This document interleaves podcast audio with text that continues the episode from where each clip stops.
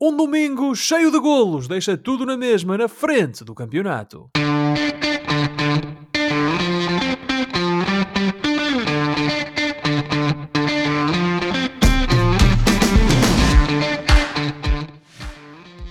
Bem-vindos a mais uma emissão dos Meninos de Ouro, o programa para quem gosta de bola e que está disponível todas as terças-feiras no Spotify, Apple Podcasts, Google Podcasts e em todas as outras plataformas onde se pode ouvir e descarregar podcasts. Eu sou o Filipe Vieira e comigo estão o José Lopes e o João Pedro Oliveira e estamos novamente reunidos para uma conversa sobre futebol. Eu e o José estamos em Portugal, enquanto o nosso amigo João Pedro está no Reino Unido. Meus amigos, bem-vindos a mais uma emissão dos Meninos de Ouro. Uh, este fim de semana houve Benfica Braga, o José do Benfica, o João Pedro é do Braga. Está tudo bem convosco? É que o Josué está tudo ótimo. E contigo, João Pedro, como é que tu te sentes? Sim. Já vamos, já vamos uh, entrar na fase mais catártica do, do, do programa, na catarse, mas diz-me lá, como é que tu te sentes agora? Sinto-me bem, tenho comido bem, tenho ido ao ginásio, uh, sinto-me cada vez mais saudável para a idade que tenho. Uh, Tenho-me sentido ótimo, Filipe. Impecável. Portanto, um João Pedro ir ao ginásio, a comer bem, saudável, muito bem. Só o Braga, tu, só o Braga que lhe é falha, pá. Só o Braga que falha. Oh. E tu, José, como é que tu estás? Boa noite, Filipe, boa noite, Oliveira, boa noite a todos os nossos ouvintes. Epá, eu estou bem, também boa não noite, posso queixar. Josué. O fim de semana foi, foi agradável. Estamos em pleno verão de São Martinho aqui em Portugal e, portanto, uh, uh, a cereja no topo do bolo foi efetivamente a vitória no final desse domingo do, do meu Benfica, mas já iremos falar sobre isso. Já vamos com certeza falar desse jogo. Antes disso, aproveito para dar as boas-vindas a todos os ouvintes da Rádio Barcelos e recordar que estamos no ar todas as terças-feiras, às 22 horas, na rádio que liga Barcelos ao mundo. E como o José estava a dizer, vamos uh, falar da jornada 11, vamos falar da, dos jogos grandes da jornada 11 e não houve jogo maior do que o Benfica Braga. Ora, no Estádio da Luz, o Benfica recebeu o Braga. As Águias venceram o desafio por 6-1, um resultado altamente improvável à partida, dados os últimos resultados de ambas as equipas. O Braga jogou olhos nos olhos com o Benfica, aliás, Carlos Carvalhal tinha dito que ia fazer isso, e enquanto teve pernas conseguiu equilibrar a partida. Mas num espaço de 10 minutos, o Benfica marcou 3 golos em contra-ataque e resolveu o jogo um resultado muito pesado para o Braga, que tentou discutir a partida, e uma vitória justa para o Benfica, que foi simplesmente melhor. E Josué, nós já vamos conversar sobre o que, o que significa esta vitória para o Benfica, mas temos que começar aqui com o João Pedro, temos que começar com o Braga. Um, João Pedro, nós temos aqui criticado por vezes o discurso, vá lá, pouco ambicioso de Carlos Carvalhal, ou se calhar demasiado pragmático uh, de Carlos Carvalhal e do Braga mas no Estádio da Luz o Braga apresentou-se para discutir o jogo, para tentar ganhar o jogo. Um, achas que o Braga foi demasiado ambicioso? Não, a admissão do, do Carlos Car Carvalhal em si também transporta de pragmatismo. O, as equipas do... Oh, Oliveira, admissão, admissão ou demissão? Não, não, a admissão, a admissão. Ah, pensei que era um lápis freudiano qualquer, Oliveira. Não, não, a, admi a admissão, o admitir. Uh, isso mesmo também é uma ah, forma ah, é uma forma de pragmatismo porque um, as equipas do, do, Carlos Carvalhal jogam por norma um futebol aberto um, um, futebol que procura sempre que possível jogar olhos, olhos nos olhos com os adversários e portanto ele uh, acabou por não querer afastar-se muito desse diapasão e hum, se fez bem ou não, isto agora de estar a falar depois de sabermos o que aconteceu é, é, é uma questão difícil de responder, uh, mas uh, no que diz respeito à, à forma como a equipa tentou encarar o jogo e conseguiu encará-lo nos primeiros 20 e tal minutos, eu não posso por aí criticar uh, o, o, o, treinador nem, nem os jogadores Uh, Portanto, tu não achas que quando o Benfica faz o segundo e depois o terceiro, quer dizer, o, o Carvalhal, não acho que o Carvalhal deveria ter uh, ajustado a equipa e, e,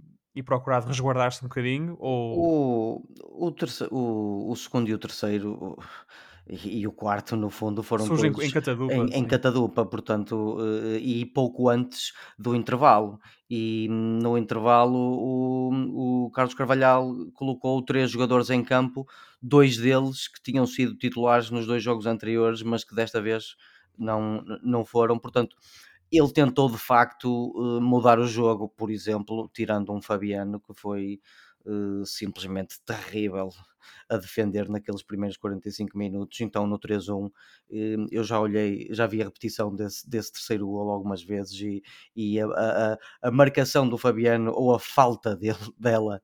Uh, que acompanha a metros de distância, como é possível isto, como se estivéssemos em regional, o, o, o jogador do Benfica, são inadmissíveis. E, e, ele, o Carlos Carvalhal, tentou de facto mudar. A questão é que o, o Braga, que até já não perdia, desde o dia 16 de dezembro, é? desde o dia 16 de dezembro contra o Estrela Vermelha. O Braga já levava, não foi o Sporting, portanto, Filipe, foi o, foi o Estrela ah, Vermelha. Ah, mas te... ah sim, sim, sim, sim, O Braga já não perdia. Não, mas para o campeonato já não perdia o jogo com o Sporting. Pronto, peço desculpa. Peço desculpa, não. não era isso que eu estava a dizer, desculpa. o Braga já não perdia um jogo desde o dia 16 de setembro, desde o Estrela Vermelha. Já levava 7 vitórias e 3 empates. Estava, de facto, numa boa fase. A questão é que o Braga, como, como tivemos a, a, a oportunidade de discutir a semana passada, um, ia jogar três jogos esta semana e já ia ter um jogo difícil por via da situação do Benfica, que tu cuja situação tu até perguntaste, uh, sobre a qual tu perguntaste, será que esta é uma boa altura para o Braga enfrentar o Benfica? E eu até, eu até disse na altura que não. Porquê? Porque o Benfica vem de uma fase menos boa, ia provavelmente perder contra o, Bayern de Munique e o mais provável era, era perder por alguns e foi isso que aconteceu e ia ter aqui uma oportunidade com os seus próprios adeptos de retificar isto, a situação entre aspas, contra uma boa equipa que os ia obrigar a estar concentrados e motivadíssimos, mais motivado não, não é possível, especialmente depois de perderam, de, de, não, é só de perderem o último jogo, depois de terem tido a última fase de jogos que tiveram, ia ser sempre um jogo complicadíssimo para o Braga. Portanto, tu já previas isto a semana passada? Eu não previa uma, um, uma goleada, ninguém previa uma goleada. Eh, eu previa um jogo difícil. O Braga até poderia ter ganho, ganhar este jogo, a questão não é essa. Mas eu previa, como toda a gente, um jogo muito complicado não só por causa dessa fase do Benfica, que tinha aqui uma, uma excelente oportunidade para retificar isso, mas também porque o, o Braga ia ter menos dois dias de descanso e, hum, e depois viemos a verificar que usou o mesmo 11 tanto na segunda como na quinta-feira frente a, a Portimonense e a Ludogorets e só mudou três, três, três peças para o jogo da luz, ou seja, em termos de, de rotatividade, o, o Braga, e, e, quem diz o Braga diz a maior parte das equipas em Portugal, não, não, não tem grandes armas para, para rivalizar com o, o plantel que o Benfica tem, e hum, acabou por acontecer uma catadupa de golos naquele final da primeira parte, numa altura em que o Braga, ou pouco depois de uma altura em que o Braga até estava a, a jogar bem, e aí a condição anímica destes, destes jogadores e mental acabou por se juntar à condição física Mas que já não era tocaste, muito boa. Tu tocaste, estás a tocar aí na questão da, da física, que o Carvalhal disse a mesma coisa na conferência de empresa, que os jogadores estavam cansados. Portanto, também não seria o trabalho do Carvalhal fazer essa gestão de esforço para este jogo? Eu sei que o Braga teve menos, menos um dia de descanso. Com certeza, mas... Ou dois dias. Nós não estamos presentes nos treinos da equipa.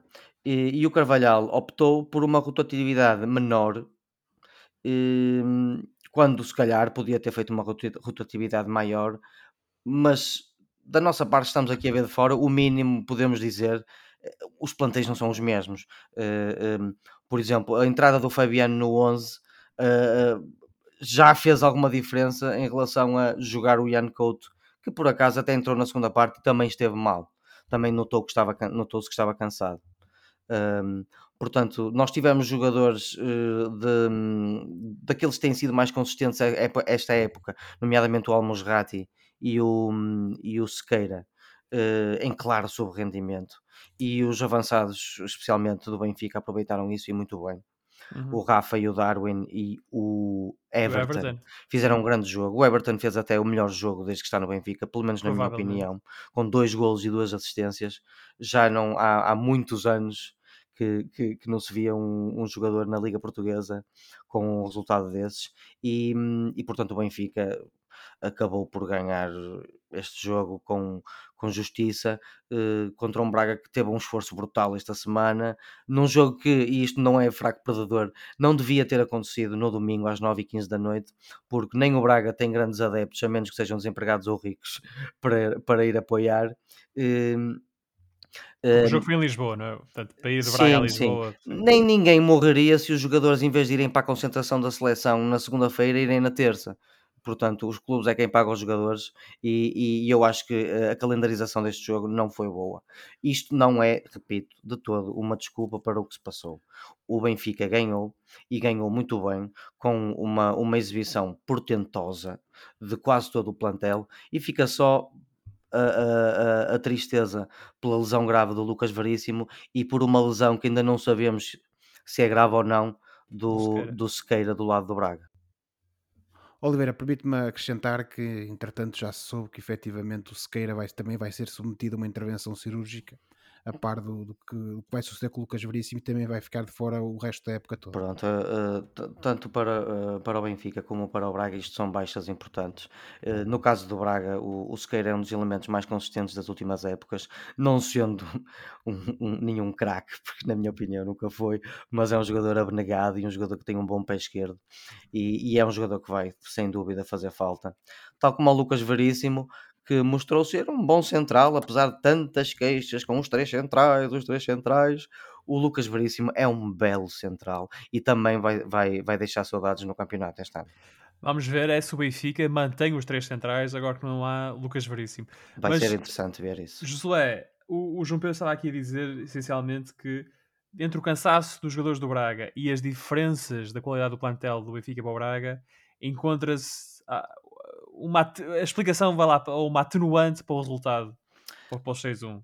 Concordas não, com essa não, leitura? Eh, não, não, eu não estou, não é atenuante. O resultado, só para terminar, uh, o resultado, ninguém estava à espera disto e ninguém está feliz com um 6-1. Uh, Olha, é, estou na nossa vida, de, desde 1984, que o Braga não, não, não apanhava uma goleada destas. Portanto, eu, na minha vida, esta foi a maior goleada que eu vi o Braga apanhar. Portanto, é, não é só isso. Agora, que os golos aconteceram em catadupa e já numa fase em que o Braga claramente quebrou. Uh, uh, sim, é, é, verdade, mas não quero, mais uma vez, isto não são justificações para, para a derrota do Braga. É explicações, para mim são duas explicações bastante razoáveis para o que aconteceu. Ok, José, compras essa explicação, ou seja, cansaço e plantel desnivelado, ou, de, o planteio desnivelado? Oh, Filipe, eu e um Benfica a precisar de, de, dar a volta a estes resultados todos em Mas casa. Benfica vamos falar já a seguir. Certo, certo, Oliveira. Okay, Mas okay. repara no seguinte: o, é, tu tens toda a razão quando dizes que o Benfica estava a precisar de, no fundo, de, de, dar aqui uma volta por cima desta senda de maus resultados. E o Jorge Jesus, desde o início, que fez por isso.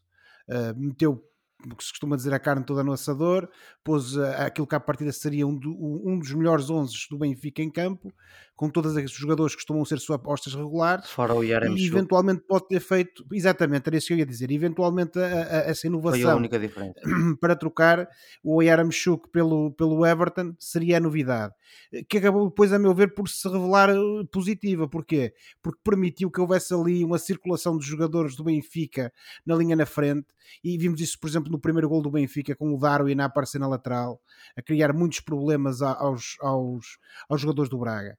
Agora, eh, eu parece-me a mim que o Benfica, no fundo, apareceu com o seu melhor 11 e, e, isso é aquilo que se pode dizer. Eh, e não digo, como é óbvio, que, que os, os, jogadores também não viessem motivados do, do, balneário para tentarem efetivamente dar a volta por cima diante dos seus adeptos. Agora, aquelas duas coisas que o Oliveira referiu há pouco, efetivamente são realidade, são factos, não há dúvida nenhuma o Braga não tem um plantel com a qualidade do Benfica e efetivamente o Braga também jogou, uh, não teve um período de descanso tão grande como o Benfica. Só que eu acho que depois também temos que perceber aqui uma, uma coisa que é, e o Oliveira abordou isso um bocadinho ao de leve. Uh, eu, enquanto treinador de uma equipa, tenho que ter, como tu também dizias, Filipe, em consideração essas condicionantes para a preparação do jogo e para a forma como eu vou eh, armar a equipa. Ou seja, eu, se sei que os meus jogadores estão mais cansados, se sei que efetivamente nos meus jogadores não têm a qualidade que tem o Benfica, e aqui acho que eu estava a ver o jogo, estava-me a lembrar da, da, insistência do Oliveira de que o, o Braga tem, tem uma, uma, uma má defesa, e efetivamente eu acho que o Braga também acabou por ser traído por isso, porque independentemente da valia dos jogadores do Benfica, houve ali falhanços na defensiva do Braga que não se, não se justificam. José, para pa, portanto... reforçar essa, essa tua opinião, o sexto gol do Benfica é uma anedota. Sim, mas ó oh, Filipe, mas isso já foi na ressaca, a equipa do Braga já estava certo, completamente mas é o mentalmente. São uma anedota. Oh, Filipe, eu acho que eu acho que quer dizer, é isso que eu ia dizer ao Oliveira, quer dizer, entre o sexto e o terceiro vem o diabo escolha. Agora, se repararmos, o Braga começa muito bem. É certo que o Benfica tem aquele gol madrugador, mas o Braga impõe-se na partida, o Braga consegue o empate, está ali a disputar o, o, o resultado taco a taco com o Benfica mas depois acaba por ser traído no contragolpe pelo Benfica, que aproveitando essas debilidades defensivas do Braga e o facto do Braga estar balanceado no ataque, consegue aproveitar, fruto da qualidade dos jogadores que tem lá na frente, e pôr-se a ganhar 3 a 1. E parece-me a mim que esse 3 a 1, e, e nem, é, nem seria necessário, ao meu ver, marcar o quarto gol antes do intervalo. Acho que esse 3 a 1, tendo em conta também esse cansaço que os jogadores do Braga tinham, acabou por ainda na primeira parte ser uma, uma paulada bastante grande na moral da equipa bracarense. E portanto, eu acho que independentemente dos méritos do Benfica, que eles existem, como é óbvio, o Oliveira já falou deles, eu também, acho que aqui também houve um, acho que uma precipitação grande do Mr. Carvalhal. Ele armou bem a equipa, no sentido em que tinha claramente uma ideia para tentar uh, uh, jogar taco a taco com o Benfica, só que depois esqueceu-se de uma coisa, que é das debilidades da sua própria equipa, e isso não pode ser. Isso faz-nos lembrar aqueles episódios históricos, eu não quero entrar aqui em metáforas militares novamente, pá, do, do, Mas és tão do general. Bom fazê-lo do general que dá sempre a, a, aquele, aquele, aquele passo maior que a perna. Eu lembro-me sempre daquele filme já muito antigo com o Sean Connery, que é sobre a invasão da Holanda por parte das tropas britânicas, que é o A Bridge Too Far, é uma ponte longe demais. Ou seja, eles foram uma ponte mais além do que aquilo que tinham meios para ir. E parece-me a mim que o Braga ontem foi isso. O Mr. Carvalhal deu um passo maior que a perna. Quis fazer uma coisa, uma coisa positiva e tentou fazê-lo, esqueceu-se é que não tinha condições dentro do seu próprio plantel para o fazer. E efetivamente o cansaço, que é uma dessas condicionantes, aliada à falta de qualidade em, em alguns setores da, da, da, equipa, que também é outra condicionante, acabaram por hipotecar completamente a, a, a ideia dele. E, e, obviamente que depois, tendo uma equipa como o Benfica, que lhe cheirou a sangue, por assim dizer, acabou por, por ser derrotado por aqueles números uh, completamente uh, pá, surreais, por assim dizer, porque obviamente que a qualidade da equipa do Braga não é para levar seis deste Benfica, nem pouco mais ou menos, uh, mas infelizmente para o Braga aconteceu. Uh, e portanto, no final do jogo, o que é que fica? A meu ver, fica essa precipitação do, do, do Braga na pessoa do Mr. Carvalhal e depois fica também esse Benfica que se calhar teve mais sorte do que, do que juízo, por assim dizer, mas que tinha jogadores de qualidade que estavam lá e que estiveram lá e que souberam aproveitar as notas também fica infelizmente a, a essa triste situação relativamente não só a Sequeira como ao Lucas Veríssimo, veremos o que isso vai trazer em termos de, de, de, de impacto para ambas as equipas Sim. e a meu ver fica também do ponto de vista mais positivo a exibição do Everton Cebolinha que ontem finalmente pareceu querer justificar o investimento que o Benfica fez nele, veremos essa é para continuar porque ele também tem sido bastante irregular ao longo desta já época e meia praticamente que leva no, no Benfica. Mas este jogo, já que estás a falar no Benfica, vamos entrar na análise ao Benfica. Este jogo era fundamental para o Benfica, não é? Quer dizer, o Benfica teve um, uns meses de outubro e início de novembro muito complicado, perdeu a liderança, uh, levou nove golos do Bayern Munique em dois jogos. Era fundamental vencer este jogo com o Braga, não era? Isso sem dúvida nenhuma, Filipe. O Benfica, fruto desse ciclo negativo que, que, que, que vinha, não só nas competições europeias, com esses dois jogos uh, terríveis contra o Bayern, mas também os maus resultados internos. O Benfica tinha forçosamente que aqui dar uma resposta positiva e tinha de, de, de vencer o Braga, desce por onde desce, porque uh, tendo em conta esses maus resultados e tendo em conta também aquilo que se foi falando na imprensa ao longo da semana sobre um alegado mal-estar dentro da equipa fruto desses maus resultados, Sim. se o Benfica tivesse aqui continuado uh, com esses resultados negativos, então aí teríamos uma situação mais aguda ainda, uma pressão maior sobre o treinador e sobre os jogadores, e aí então é que poderíamos ter aqui o Benfica a entrar numa espiral de maus resultados à semelhança daquilo que vimos o ano passado. Felizmente para o Benfica isso não aconteceu, ganhou o Braga, que é sempre uma equipa muito difícil e a partida seria um dos adversários mais diretos do Benfica no, no campeonato, e essa vitória, sobretudo pelos números que foram e pela boa exibição que acabou por, eh, por ser possível ao Benfica fazer, eh, parece-me a mim que motivaram bastante os jogadores Ainda na tarde de segunda-feira, o, o, Benfica lançou nas redes sociais um vídeo dos bastidores do jogo com o Braga e notou-se claramente que uh, o resultado, sobretudo o resultado e essa vitória, uh, vieram trazer ali uma lufada de ar fresco, um tónico grande, não só aos jogadores como ao treinador, Sim. e notou-se ali um claro desanuviar do ambiente. E portanto, esta, esta vitória do Benfica contra o Braga foi mesmo como pão para a boca. É engraçado que o Benfica só publica esses vídeos quando ganham os jogos. Quando, é, quando perdem, não há vídeos desse de Munique. Não há vídeos desse de Munique. E que bons, e que bons golos vimos em Munique. É verdade. Mas, Filipe, sabes que, sabes que uh, no, no, no, mundo do futebol, sobretudo nas equipas grandes, uh, o, uh, a escola soviética da seleção Exato, noticiosa nunca aconteceu. Fez, nunca, nunca aconteceu. Portanto, é uma escola que, apesar do desaparecimento dessa entidade política, ainda hoje se mantém e, portanto, só quando as coisas correm bem é que aparecem esses vídeos. João Pedro, agora que o Benfica derrotou o Braga por 6-1 em casa achas que o pior já passou? Este resultado vai ser capaz de, de, de fazer uh, desaparecer todas as dúvidas que estavam agora a assolar sobre a equipa? Ou pensas que não? Pensas que o Benfica já mostrou ter problemas e que não vai ser só esta vitória que vai afastar por completo? Eu lembro, há bocado falaste há muito tempo que o Braga não perdia a 6, por 6-1, mas ainda há poucos anos o Benfica de Rui Vitória deu 6-2, penso eu, ao Braga e o Rui Vitória aguentou-se mais uma ou duas semanas na equipa e depois foi despedido. Um, Pensava-se que tinha sido de facto aquele momento de ok, agora sim vamos começar a época e depois o Benfica acho que perdeu um jogo a seguir com o Portimonense ou algo assim e o Rui Vitória acabou de despedir. Portanto, uh, achas que visto o Benfica melhoras suficientes para dizer assim, ah ok, está aqui o, o candidato ao título Benfica? Não vi eh, pioras su suficientes nos últimos tempos uh, para pensar o contrário. Eh, como eu já vos tinha dito, este campeonato está a ser apertadinho e eu acho que vai continuar a ser apertadinho. O Benfica começou o campeonato no, com uma maior consistência em relação ao, aos outros dois candidatos, ao Porto e ao Sporting, e entretanto o Porto foi cimentando processos, o Sporting foi mantendo o seu pragmatismo, teve o regresso do Pote, que foi muito bom, o Paulinho vai acertando nos golitos, e portanto o Sporting foi mantendo a mesma consistência ao longo do início da época, e só neste último período é que o Benfica baixou um bocadinho de consistência. Portanto, eh, olhamos para a tabela e vemos três equipas com uma diferença de um ponto eh, entre as três isto, à, à 11 jornada e portanto eu continuo a achar que não havia crise antes nem há uh, grande motivo para regozijo para o futuro agora eu acho que vai ser um campeonato está a ser e vai ser um campeonato muito a três um, ehm, hum. repito os três candidatos estão muito consistentes, cada um à sua maneira e praticando o seu tipo de futebol. E hum, o Benfica acabou de ultrapassar uma ultrapassar, salvo seja, acabou de passar uma fase menos boa, eh, culminando agora antes da, da pausa para, para as seleções com uma excelente vitória contra uma das melhores equipas do campeonato português.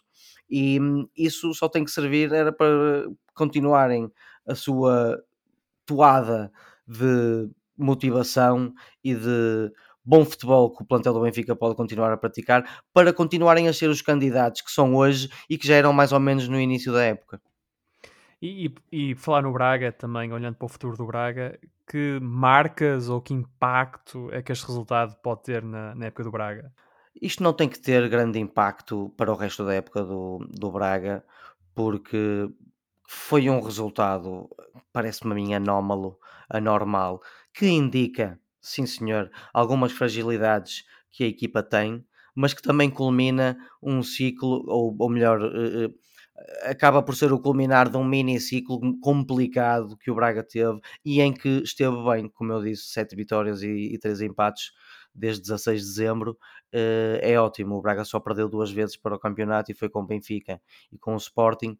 Portanto, o Braga não estava assim tão mal e este resultado foi, na minha opinião, uma anomalia. Eu gostava de ver um pouco mais de ambição da, da equipa técnica, claro, e ao mesmo tempo percebo que é complicado com uma equipa que na sua globalidade, o seu plantel na sua globalidade ainda não, ainda não conseguiu dar tudo que pode dar.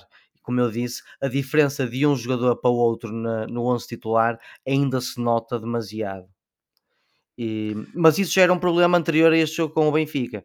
Sim. Portanto, o Braga continua no, no bom caminho, entre aspas, para acabar no mínimo no quarto lugar. Matematicamente pode acabar acima disso, claro. Está a 9 pontos do. Está a 10 pontos do primeiro e a 9 do segundo e do terceiro, e estamos no, na jornada 11. Vamos ter agora uma pausa, portanto, tudo pode acontecer. Agora, este jogo não definiu, na minha opinião, o resto da época do Braga, embora tenha sido um jogo que os jogadores não podem esquecer e, que, e no qual eh, e por causa do qual têm que trabalhar ainda mais afincadamente nos próximos tempos. Quem não se vai esquecer deste jogo tão cedo, Everton Sublinha, marcou dois golos, as duas assistências. O Benfica venceu então o Braga por 6-1 no jogo grande da jornada 11 uh, no Estádio da Luz. Avançando no programa, vamos falar do Porto, que é o líder de facto do Campeonato Nacional. O Porto continua a atravessar o melhor momento da época e depois de uma boa exibição em Milão, os Dragões foram aos Açores despachar o Santa Clara por 3-0. Uma vitória sem espinhos do Porto, que contou com Luís Dias mais uma vez em grande. O colombiano marcou dois golos e é agora o líder isolado da lista de melhores marcadores do campeonato. Meus amigos, nós não costumamos fazer muitas referências individuais, mas eu estava a ver o jogo do Porto e pensei para mim: o Luís Dias é o melhor jogador do Campeonato Nacional e, uh, e pensei que poderíamos discutir um bocadinho ou conversar um bocadinho sobre isso. José, concordas? O Luís Dias é, no, no, no dia de hoje, o melhor jogador a jogar na Liga Portuguesa? Nos tempos que correm, Filipe, e olhando efetivamente à performance nos, no, nas últimas partidas, eu sinto-me tentado a concordar contigo, porque quer do ponto de vista exibicional, quer do ponto de vista dos golos marcados, e obviamente com a preponderância que isso traz para, para os resultados do Futebol Clube do Porto, o Luís Dias tem sido um jogador eh, fulcral na, neste, neste, bom, neste bom passado recente do Futebol Clube do Porto. Lembramos que o Porto ainda anda um pouco perclitante aqui há algumas semanas, mas o certo é que este também ressurgimento de forma, este evoluir de Luís Dias também coincidiu com isso. Não foi o único jogador, como é óbvio, ali outros obreiros que, que também permitiram isso, mas parece-me que o Luís Dias já, já nas épocas transatas tinha dado a, a nota de que é um excelente jogador, uh, ainda bem para o Futebol Clube do Porto que ele não saiu na última, na, no último defeso, e parece-me que assume agora uma preponderância bastante grande e com esse perfume que ele consegue uh, pôr em campo de, de, e com, esse, com aquele bom toque de bola que ele tem, consegue não só criar uh, uh, oportunidades para os avançados do Futebol Clube do Porto, seja o Tony Martínez, seja o Taremi, seja num, passado recente o, próprio Evan Nilsson, não é? Exatamente. Mas eh, depois com esse, com esse faro que ele parece ter adquirido esta época para o golo, está transformado num jogador preponderante, um jogador com muita qualidade e se assim continuar, não tenho dúvidas que é capaz de, nos momentos menos bem conseguidos da equipa do Porto, conseguir levar o Porto às costas e continuar a permitir que o Porto esteja na luta uh, e para manter não só este primeiro lugar, mas também para no final tentar terminar a época precisamente com esse título de campeão. Ah, e de Muito facto, bem. o Luís Dias, o Luís Dias, que esta época está a jogar mais próximo da baliza, e agora que o Sérgio Conceição descobriu o teu jogador fetiche, o Evan Nilsson, um, o, o Porto acaba por ter mais gente na frente, porque o Evan Nilsson segura os centrais adversários e o Taremi, o Luís Dias e, e o jogador que estiver a jogar na direita, pode ser o Otávio, uh, aparecem com mais facilidade dentro da área. Portanto, uh, o, Evan, o Evan Nilsson a, a alterar completamente. Veio trazer uma dinâmica ligeiramente diferente à, à, à linha dianteira do Porto, isso é verdade. Sim. É verdade, é verdade. João Pedro. Se calhar isso também explica também a aposta do, do, do Sérgio Conceição uh, na, no Evan Nilsson neste último Sim, jogo. E o Tony Martínez no banco. Um, Exatamente. João Pedro, uh, para ti também, Luís Dias o Porto precisa do melhor Luís Dias para afirmar a candidatura ao título? Se eu fosse o Sérgio Conceição, dizia-te: o Porto precisa dos melhores todos para ganharem este Mas como tu não és título. o Sérgio Conceição, podes-me dar a resposta correta. Com Quer certeza. dizer, o Luís Dias é o jogador que pode dar o título ao Porto. Pode fazer a diferença. O Luís Dias é um jogador que de facto pode fazer a diferença hum, para o, no, no, no aspecto positivo para o Futebol Clube do Porto ser campeão. Eventualmente está provavelmente a ser o melhor jogador do campeonato até agora, uma espécie de Mohamed Salah, uh, mas, em Portugal. Uh, é um jogador uh, rápido, com muito boa finta, consegue jogar na, em, em, várias áreas do ataque. Teve um salto qualitativo do ano passado para, para este ano. Teve uma ótima Copa América, como todos tivemos a oportunidade de ver, e está de facto a entrar noutro patamar Uh, tal como, por exemplo, há um ano ou dois uh, falávamos do Corona, embora o Corona já seja um pouco mais velho, nos mesmos moldes, mas agora com este menor fulgor do Corona já ninguém fala muito nele, ora joga a lateral direito ora, ora não joga. O que se passa é, com o Corona, não é? É verdade, dizer, não é? O Corona desapareceu. Isso pode ser outra conversa para, para outro dia, não é? Uh, mas o, o Luís Dias, de facto, deu um grande salto do ano passado para, para este ano. Está a ser o, o, o grande jogador a fazer a diferença, uh, pelo menos para, para o Futebol Clube do Porto, embora há outros jogadores, como o Josué também já disse, que têm jogado muito bem, enfim, já ninguém fala no Pep. Já, já, já é um dado adquirido que o Pep faz faz bons jogos e muitas vezes grandes jogos, uh, mas, mas sim, de facto, o, o Luís Dias veio trazer outra coisa ao Porto este ano e provavelmente já não estamos a falar dele no campeonato português para o ano, digo eu. O Porto que com Luís Dias foi empatar a Milão e mantém vivas as aspirações na Liga dos Campeões, não é, João Pedro? E quem diria que à quarta jornada da Liga dos Campeões temos três clubes portugueses com hipóteses matemáticas de passarem à fase seguinte. Tu não dirias, porque tu em, em agosto estavas convencido Estavas convencido Isso é tudo eliminado, pá. Isso é tudo eliminado. sim, sim, mas é assim. Razia completa. Dizes, ainda têm dois jogos para ir de vela. Uh, e eu digo, eu, eu digo, eu acho sinceramente que os três não vão passar. Acho que se passar um será e... bom, se passarem dois será ótimo, se passarem três será espetacular e único. Se passarem três. Eu concordo contigo, também acho que é mais provável passar um e esse um parece-me que vai ser o Porto. Uh, mas olha, mas há hipóteses, se olharmos para as, para as coisas uh, individualmente, para os três clubes, para aquilo que têm que enfrentar individualmente, há hipóteses. O Benfica continua a ter, que, a ter hipóteses contra um Barcelona que ainda está em rebuliço, apesar de agora ter Já o, vai ser o, Barcelona o, de Xavi. O, o, o, chamado boost do Xavi, mas isso Uh, às vezes não, não, não, nunca sabemos quanto tempo esses balões uh, duram. Portanto, o Benfica tem hipótese nessa via. O Sporting tem hipótese na via em que já ganhou um pouco de confiança na Liga dos Campeões com duas excelentes vitórias e vai enfrentar um Borussia Dortmund sem Haaland em casa. Uhum. E o Porto mantém as hipóteses que mantém porque vai enfrentar o Atlético Madrid em casa o Atlético Madrid que tem sido algo irregular nesta esta época e o Porto vai enfrentá-los em casa um, para resolver o assunto. Portanto, os três têm algumas hipóteses de passar, o que é de salutar. José, uh, concordas com esta ideia de que os três têm hipóteses, mas talvez o Porto seja aquele que tem hipóteses mais realistas? Porque parece-me que o Porto é, das três equipas é aquela que melhor entende o que é jogar na Liga dos Campeões. Tem mais experiência neste momento. É, foi como, é como eu costumo dizer, e também já vos referi aqui várias vezes, que o Porto na Champions joga sempre acima das suas possibilidades. E, portanto, é uma equipa que demonstra uma atitude vencedora, uma atitude de campeão na, na Champions. Eh, e efetivamente temos assistido, e, e o jogo em Milão foi outro, que se, se, em boa verdade se existisse justiça no futebol, que é coisa que não existe, mas pronto, é o que é, o Porto se calhar até deveria ter saído lá com, com os três pontos, e então aí sim o assunto já estaria praticamente arrumado. Mas isso não aconteceu, mas o certo é que, fruto da, da, da qualidade que tem demonstrado e, e, dessa calma, dessa tranquilidade, dessa experiência que também tem colocado em campo, eu parece-me a mim que o mais realista é existir aqui uma oportunidade para o Porto passar à próxima fase da Liga dos Campeões, sobretudo se conseguir esse bom resultado contra um Atlético de Madrid que, como tu disseste bem, tem andado bastante periclitante. No caso do Benfica e do Sporting, eu continuo a achar que o Sporting ainda tem uma esperança. O jogo com o Borussia vai ser um jogo muito difícil. Uh, o jogo depois no Ajax, que é o último, esse aí é para esquecer, a meu ver, mas é. pode, pode ser que o, o Amorim tire um o Ajax provavelmente já qualificado, atenção. Sim, Filipe, mas isso às vezes, não é?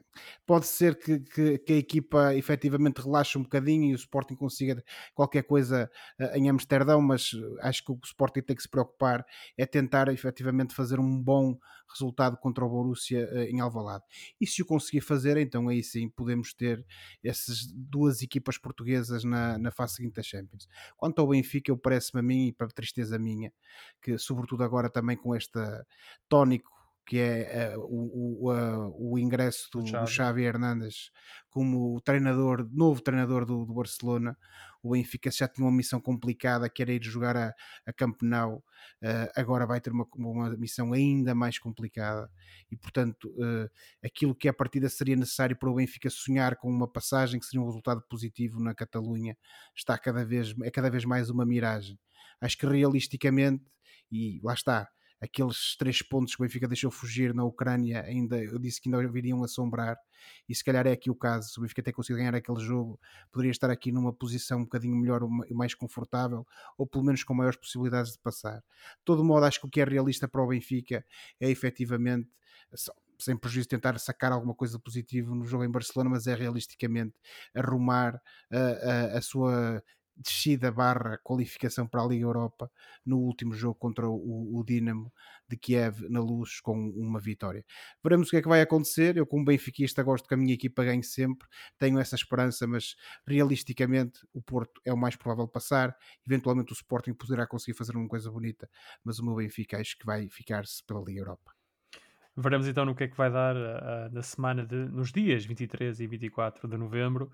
Uh, o Porto então venceu uh, nos Açores e manteve a liderança, uma liderança que é partilhada com o Sporting, que também venceu nesta jornada. Os Leões foram à Mata Real derrotar o Passos por 2-0, com dois gols marcados na segunda parte os Leões continuam assim na frente, com os mesmos pontos do Porto, numa semana em que também, como nós acabamos de dizer, mantiveram bem vivas as aspirações na Liga dos Campeões. Ora, tal como na época passada o Sporting vai colecionando vitórias, a equipa continua estável e sólida, sem dar muito espetáculo. A regularidade é a imagem de marca deste Sporting, de Ruben Amorim. Surpreende-vos que o Sporting consiga ir vencendo jogos com essencialmente a mesma receita da época passada, ou seja, pouco espetáculo e muito pragmatismo. João Pedro. Surpreende-me mais que o Sporting continue a ter sucesso nesta segunda época de Amorim. Uh, a maneira como me surpreende, uh, desculpa, a maneira como, como o fazem não me surpreende tanto, porque tiveram muito sucesso no ano passado com isso tem uma equipa que forma de uma joga de uma que joga de uma forma bastante solidária, bastante pragmática, com linhas muito juntas, com dois ou três jogadores uh, uh, ou mais uh, que são muito bons no capítulo da finalização.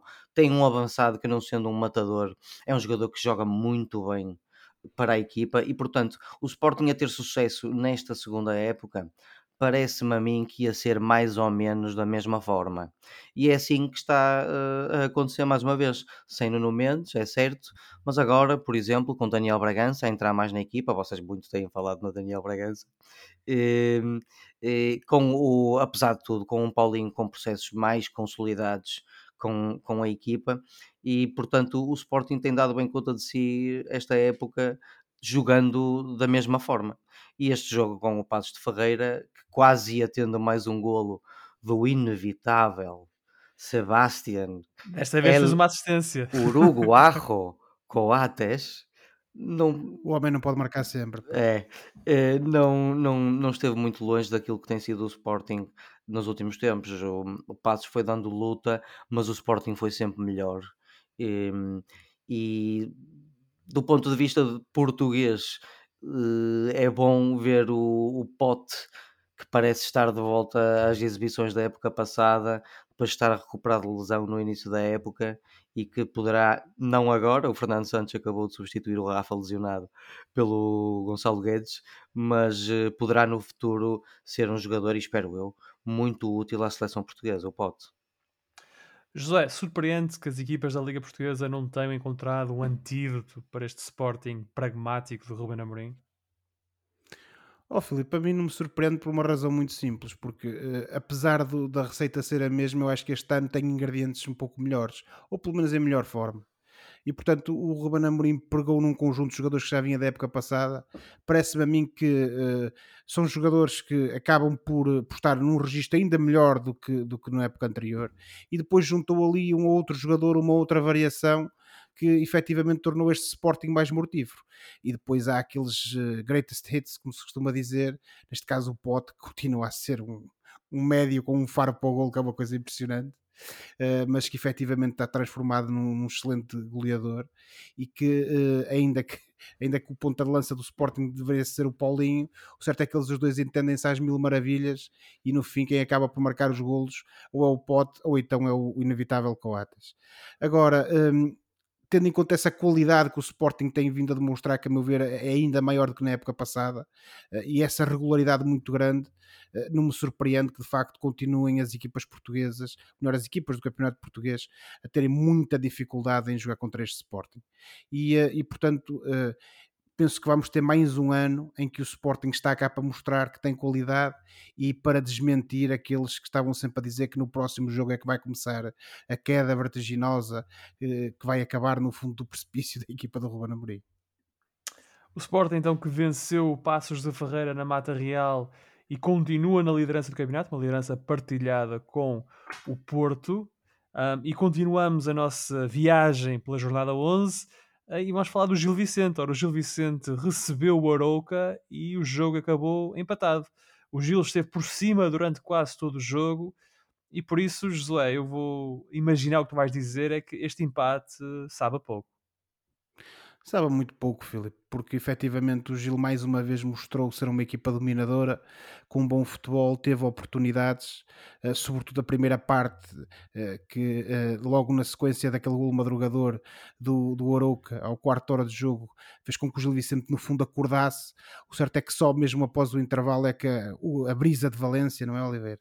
Acabou por, por, por é verdade. restabelecer a igualdade no marcador. Fran Navarro, uh, daí em diante, a brisa de Valência. Fran Navarro, Fran Navarro, exatamente, minuto 47. Uh, daí em diante, efetivamente, o Gil manteve essa atitude positiva, manteve essa vontade de, jogar, de, de, de dar a volta ao marcador, mas depois o Arauca, a meu ver, também uh, esboçou alguma reação uh, no seguimento do, do, do gol do Gil Vicente, porque de facto também queria ver se levava dali algo mais do que do que uma, uma do que, do que zero pontos, do que uma eventual derrota, uh, porque uh, efetivamente o, o, o, essa equipa do Aruca ainda nem sequer ganhou fora este campeonato e portanto quis acautelar que pelo menos esse pontinho conseguia levar. O Gil Vicente infelizmente continua sem ganhar em casa, já, isso já não sucede desde o, o passado mês de agosto, no início da temporada e continua a ser penalizado a meu ver, por alguma ineficácia que não tem conseguido traduzir em gols e em pontos esse, esse, essas boas exibições do Gil Vicente. Fica, a meu ver, aqui, mais, infelizmente, mais uma oportunidade perdida para o Gil amealhar pontos vitais na luta pela, pela manutenção, mas uh, fruto também dessa qualidade esportiva, eu continuo a achar que o Gil Vicente tem é que acertar aqui no, no, nos golos, tem que acertar a pontaria e quando os golos começarem a aparecer, penso que o Gil então poderá conseguir começar a aliar esses bons jogos a bons resultados. E estão em oitavo. Exatamente. Não, não, exato. Podia é ser momento bem para, para Poderia ser nesta fase, sim, oitavo lugar, o lugar do Gil. O Gil então empatou assim a uma bola com o Aroca.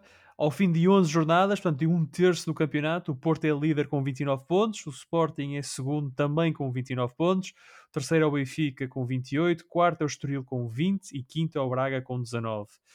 O Belenenses, ou o Bessade, é 16 com 8 pontos e está no lugar de playoff ah, de manutenção na Primeira Liga.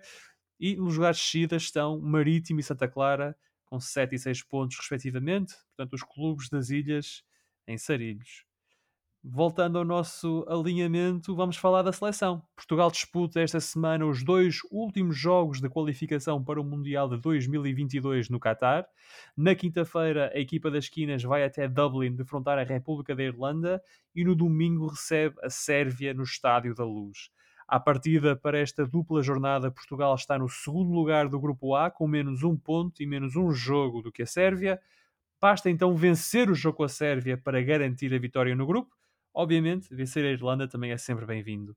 João Pedro, quais são as tuas expectativas para este, esta dupla jornada e pensas que daqui por eh, mais ou menos uma semana estaremos a celebrar a qualificação da seleção para o Mundial do Qatar? Eu acho que vamos estar todos a celebrar uh, a qualificação de Portugal para o Mundial do Qatar.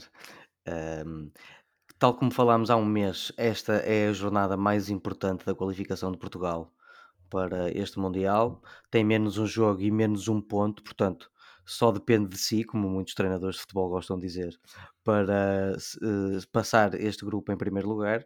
E, portanto, com esta deslocação à Irlanda, vai ter um jogo bastante físico, creio eu, mas tem tudo para ganhar. E depois, em relação à Sérvia, só precisa de empatar. Uh, Portugal joga com a Sérvia em casa, como tu disseste bem, e tem também aí, na minha humilde opinião, colegas de escola, muitas condições para ganhar também esse jogo. Sendo certo que se ganhar a Irlanda depois basta empatar com, com a Sérvia porque, eh, como, como sabemos, tem menos um jogo. Exato. Portanto, a convocatória não foi assim nada de diferente daquilo que estávamos à espera. Saiu agora o, o Rafa pelo hum, Gonçalo, Gonçalo Guedes, Guedes, e entrou agora o José Sá do Wolverhampton pelo Anthony Lopes. E saiu também o João Mário. O João Mário também saiu. É. Saiu o João Mário por lesão também. Mas não foi substituído Perdão. por ninguém. Pronto, portanto, não há grande diferença. O Nuno Mendes não pode jogar no primeiro jogo por estar suspenso, portanto, o Cancelo deve jogar na esquerda.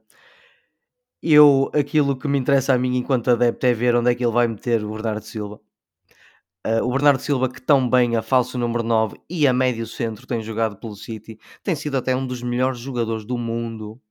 Do mundo, esta, uh, esta época tem, tem sido elogiado a torta e a direito por todas as direções, aqui pelo menos em Inglaterra.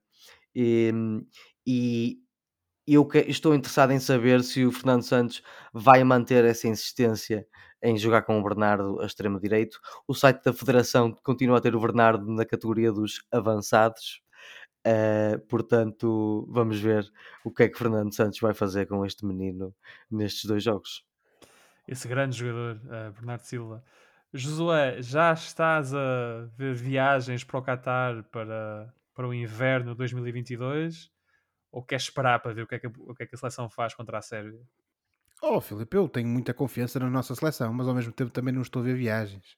Uh, até porque uh, parece que esse inverno vai ser um bocado calor, uh, com um bocado de calor, bastante quente, mesmo esse jogando-se o Mundial em dezembro. E eu prefiro o calorzinho do, do mês de agosto aqui no nosso Portugal. mas de toda maneira tenho absoluta confiança na nossa seleção. Sem dúvida que temos tudo nas mãos o jogo contra a Sérvia, que é o jogo decisivo para o apuramento. Tanto o jogo da Sérvia como o da República da Irlanda vão ser difíceis por questões diferentes, a meu ver, como referiu há pouco o Oliveira bem. Uh, o jogo da República da Irlanda, para além do ambiente, vai ter também essa componente física que normalmente uh, vem associada ao jogo contra uma equipa uh, da, das Ilhas Britânicas. E que tantas dificuldades nos causaram portanto, no primeiro jogo, não é? É, exatamente, exatamente, que foi um resultado bastante lisonjeiro para a seleção nacional, recordemos-nos disso. Um, mas efetivamente acho que não vai ser também um jogo fácil. Parece-me que, no entanto, eh, temos todas as condições para ganhar em ambas as partidas, mas eu gostava que Portugal tentasse pelo menos trazer uh, tentasse pelo menos não, que, que, trouxesse os três pontos da República da Irlanda, porque aí sim iríamos abordar o jogo contra a Sérvia de uma forma ainda mais uh, relaxada, ou pelo menos não tão uh, pressionados pela necessidade de fazer esse, esses três pontos. obviamente que costuma-se dizer que quem joga para o empate arrisca-se a perder. a Sérvia é uma equipa com alguma qualidade, tem alguns bons nomes. E nós somos peritos. E, portanto, vai ser sempre um Josué, nós somos peritos em calculadoras. Exatamente. Exatamente, e portanto, tendo em conta essa, essa paixão de Portugal pelas calculadoras, uh, convém que efetivamente traça, traça, que a gente traga os, os, os, três pontos da República da Irlanda para ver se evitamos dores de cabeça de, de última hora. Uh, estas alterações que o Oliveira referiu há pouco, efetivamente, não me parece que tenham um grande impacto naquilo que seria a partida, as escolhas do Mr. Fernando Santos para ambos os jogos. Uh, obviamente que é sempre pena ver os jogadores saírem por lesão, mas também penso que não será por aí que, que a seleção terá uh, grandes, grandes problemas em, em, em apresentar um 11 competitivo, pelo contrário. Um, e de facto também partilho do, com o Oliveira essa ânsia de saber se o Mr. Fernando Santos vai finalmente ceder à pressão da realidade e colocar o Bernardo onde ele efetivamente deve jogar uhum. ou se vai insistir em pô-lo uh, à ala direito numa, numa posição em que ele não rende nem pouco mais ou menos aquilo que Olha, nesse, nesse contexto, e eu concordo convosco, acho que o Bernardo tem de jogar no meio, tem de ser. Um, como é que vocês montariam a equipa? João Pedro, como é que tu montarias a equipa portuguesa para, com, para, para explorar o melhor Bernardo? Uh, bastava falar no meio campo então, basicamente. Uh, eu, eu faria provavelmente um 4-3-3, que é aquilo que Portugal está mais habituado. E no meio campo poria provavelmente o Palhinha e depois, meus amigos, temos que, amigos não, colegas de escola, mais uma vez, eh, temos que ser, Obrigado, temos que ser não só realistas como corajosos e, e jogar com um, um meio-campo de Bruno Fernandes e Bernardo Silva à frente, ou de Palhinha ou de Danilo. Eh, eu gosto bastante do Palhinha, gostava de ver o Palhinha a titular para ver, eh, porque parece-me que ele pode trazer algo mais à equipa eh, com a juventude que tem, com aquela garra que tem. Ele também é Sim. é bom, bom, de pés, sem qualquer desprima para, para com o Danilo, que tem sido bastante consistente na seleção portuguesa. Eu gostava de ver o Palhinha e aí à frente do Palhinha. E quem jogava o... na frente? Quem jogava a, médio, a extremo direito na frente? Uh, portanto, Ronaldo na frente, Jota no lado esquerdo e depois no lado direito Rafael Leão porque o Rafael Leão tem feito um bom, um excelente início da época e, e entrou bem no, nos últimos jogos da seleção e parece-me a mim que em condições normais ele é capaz de, ter, de ser um jogador com o qual nós vamos ter que contar mais vezes. Não estava à espera que fosse buscar o Rafael Leão. João Pedro, uh, desculpa, Josué, como é que tu encaixarias o Bernardo no ei, meio? Ei, ei, ei, pô, caramba, pá. Com pedras, não. Uh, olha, Filipe, uh, eu partilho da, da, da, da, preocupação que o Oliveira tem em efetivamente termos ali um meio campo uh, que faça jus aos pergaminhos da nossa equipa enquanto uh, equipa que joga bom futebol. Não sei é se uh, seria uh, a melhor solução, sobretudo contra equipas que têm um meio, um meio campo bastante, exatamente, contra a Irlanda, tem um meio campo muito combativo, apostar logo no, no Bernardo e do Bruno ali numa, no, ainda nessa fase do, intermédia do terreno. Um, acho sinceramente que isso poderá não ser o mais avisado. Efetivamente, eu concordo com o Oliveira quando ele diz que seria uma coisa espetacular de se experimentar, isso não tenho dúvidas.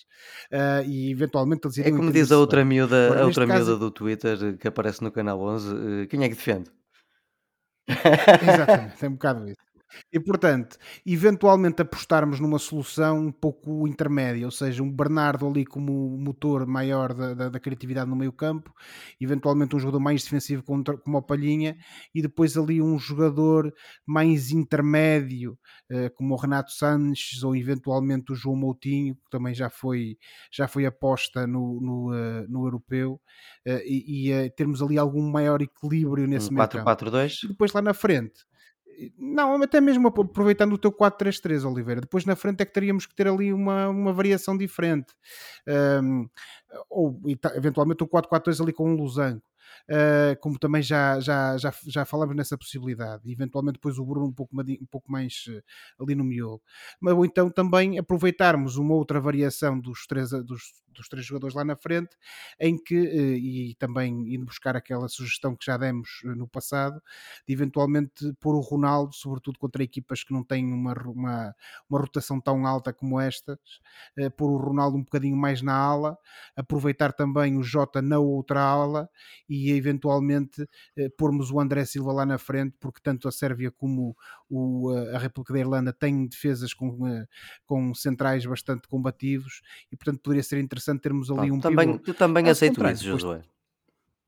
Pronto, podia ser, podíamos tentar fazer essa experiência. E também aproveitar eventualmente uh, o, o, o, relativo bom momento de forma do João Félix, porque não?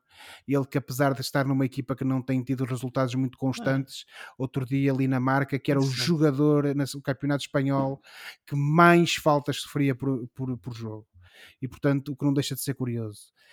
Um, e portanto também poderia ser uma alternativa para jogar contra equipas com, com menor capacidade de rins, por assim dizer, e, uh, e pôr um fantasista lá na frente. Uh, dito isto, e por muito que eu gostasse de ver a experiência proposta pelo Oliveira materializar-se, acho não. que não vamos ter o Mr. Fernando Santos nessa não, vai ser, sim. Ou naquilo que ele vai acha que é uma versão, uma versão mais aproximada àquilo que ele, que ele tem feito, com o Bernardo Silva no, no, lado direito, o Jota no outro, o Ronaldo na frente, eventualmente o Moutinho a titular, com o Bruno Fernandes e o Palhinho ou o Danilo. E, e, e, o Cancelo na esquerda porque o Nuno Mendes não pode jogar este primeiro jogo e o resto não, não, não há de andar muito diferente daquilo que ele tem feito. Portugal joga então dia 11 com a República da Irlanda em Dublin e depois no dia 14 recebe a Sérvia no Estádio da Luz. Está agora na hora do fora de jogo, o momento do programa em que olhamos para o que se passa fora das quatro linhas e oferecemos recomendações ou sugestões aos nossos ouvintes. Josué, muito rapidamente, estamos a ficar sem tempo. Um, o que é que tens para recomendar aos nossos ouvintes? Bem, Filipe, tenho para recomendar uma minissérie uh, que tem passado na RTP. O primeiro episódio passou no dia 30 de outubro, o segundo episódio passou neste último fim de semana, no dia 6 de, de novembro, e o próximo o, e último episódio, o tal terceiro, irá passar uh, então no próximo dia 13. Esta série chama-se O Pimba é Nosso. Uh, é uma, uma minissérie documental sobre precisamente esta forma muito portuguesa, estilo muito português de, de fazer música. Aqui entrevista entrevista os, eh, os, as maiores figuras desta, nesta, neste ramo da música portuguesa uh, e, a meu ver, acho que vale mais, isto depois depende do gosto musical de cada um, mas a meu ver vale mais precisamente por esse testemunho social, cultural, histórico do que propriamente pela questão musical. musical. exatamente, exatamente. E, portanto, é uma minissérie realizada por José Carlos Santos, de uma ideia original de Diana Nunes, é uma minissérie de 2021 o Pimba é nosso uh, para ver e rever na RTP. O Pimba é nosso e é do Josué e é de nós todos. Um, João Pedro, a tua sugestão? Bom, caros colegas, tentando ser um pouco mais rápido que o Josué, que eu sei que o tempo o regiu. Uh, eu trago-vos a comédia Free Guy ou em português não faço a mínima ideia, talvez libertem Guy. Um, isto está disponível na Disney Plus, na plataforma Disney Plus, e é uma comédia realizada por, por Sean Levy, que fez uns episódios do, da série do Stranger Things, Noite no Museu, assim, umas coisitas desse género, e é com o sempre minimamente engraçado Ryan Reynolds. Um, no papel principal, e é sobre um alegre, simpático e ingênuo caixa de banco que descobre que é um NPC, que isto, isto basicamente é um non-playable character. É, é, sobre um homem que descobre que é um, um adereço num videojogo, basicamente. Eh, e debaixo desta premissa estapafúrdia está uma surpreendentemente boa comédia, com um bom elenco, com Jodie Comer, que por cá ficou conhecida pelo papel de assassina excêntrica na série uh, Killing Eve, e com o Taika Waititi, que é um dos meus realizadores. Barra... Sempre a falar no Taika Waititi. É verdade, é verdade. semanas estás a fazer uma O Taika Waititi uh, entra como secundário neste filme. Uh, ele que é um ator e realizador de comédia que eu gosto bastante. E, um, e pronto, recomendo-vos isto. Uh, em bons ou maus filmes, Ryan Reynolds entretém sempre, é um ator bastante bom de comédia. E portanto, eu recomendo isto para um domingo à tarde, porque rir, meus amigos, é sempre o melhor remédio. Rir é o melhor remédio. Portanto, Free Guy, a sugestão de João Pedro. Ora, eu esta semana trago ficção em português na Netflix. Aliás, a primeira série de ficção produzida pela Netflix em Portugal. Trata-se de Glória, uma história de espiões que nos leva até 1968 e à Raret, a rádio retransmissão localizada em Glória do Ribatejo, daí o nome da série, um antigo centro retransmissor instalado em Portugal pelos Estados Unidos e que servia para difundir propaganda antissoviética para os países do Bloco de Leste. O Ribatejo torna-se assim no epicentro da Guerra Fria nesta história inspirada em factos reais. A RTP é co-produtora da série e irá também ter direitos de retransmissão, embora não seja ainda sabido quando. Glória tem 10 episódios e conta no elenco com Miguel Nunes, Carolina Amaral, Afonso Pimentel e Vitória Guerra nos principais papéis. Glória está já disponível na Netflix. E por hoje ficamos por aqui. Para a próxima semana cá estaremos para mais uma conversa sobre futebol e outras coisas. Não se esqueçam que podem subscrever o canal dos Meninos de Ouro, disponível em todas as plataformas onde se pode ouvir ou descarregar podcasts, para serem notificados de cada vez que publicarmos uma nova emissão. Podem também entrar em contato connosco enviando um e-mail para osmeninosdeouropodcast.gmail.com Boa semana e bons jogos. Tchau! Tchau, boa semana! Tchau, amigos. Boa semana.